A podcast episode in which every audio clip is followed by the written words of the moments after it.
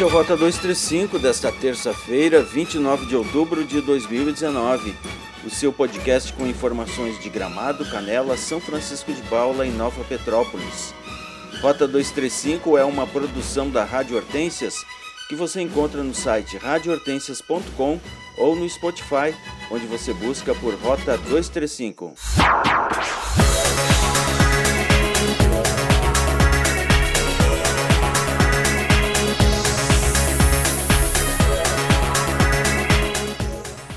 Preocupação com a segurança da barragem dos Pinheiros fará com que a atual administração de Gramado abra uma licitação nos próximos dias para saber como estão as estruturas.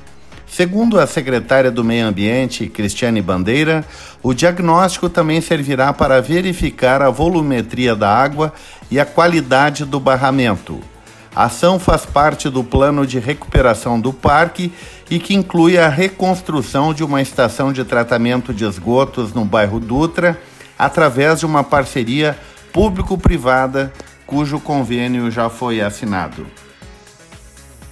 Integrantes da Organização Internacional de Folclore e Artes Populares, IOV Seção Brasil, estiveram reunidos em Nova Petrópolis Representantes de todas as regiões do país participaram do encontro de planejamento para o 6 Congresso Jovem IOV Mundial e o primeiro encontro mundial das comissões, ao qual Nova Petrópolis se candidatou para sediar.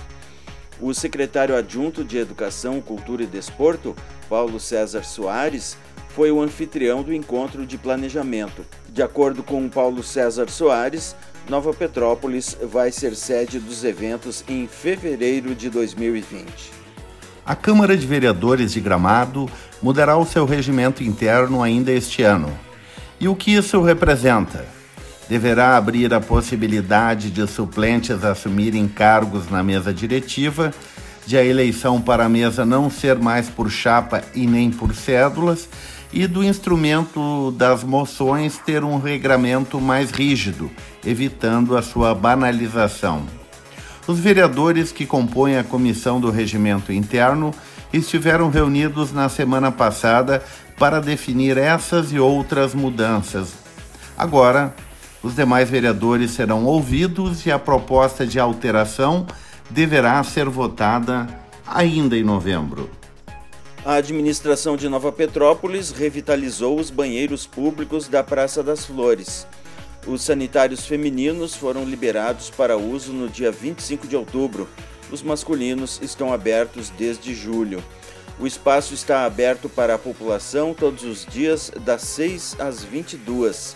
A administração municipal, por meio da Secretaria Municipal de Turismo, Indústria e Comércio, investiu 102 mil reais de recursos próprios em serviços e materiais para melhoria dos espaços públicos.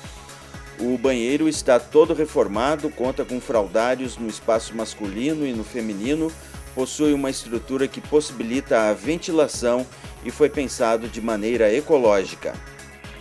Depois de reunir 12 mil pessoas na abertura oficial realizada quinta-feira, o Natal Luz registrou 12.332 ingressos vendidos nos primeiros três espetáculos realizados, a saber, A Lenda do Bosque de Natal, Illumination e Desfile A Magia do Noel.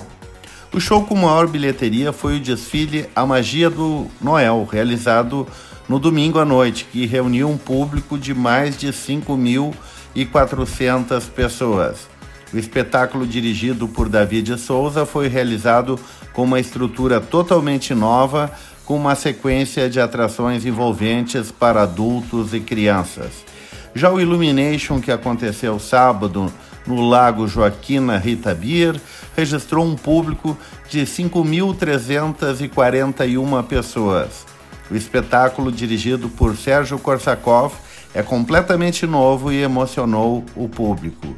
A Lenda do Bosque de Natal, dirigido por Fabrício Gomes, apresentado sexta-feira no Expogramado, registrou um público de 1.582 pagantes, com um cenário fantástico e um figurino luxuoso que encantaram o público com uma história para lá de emocionante.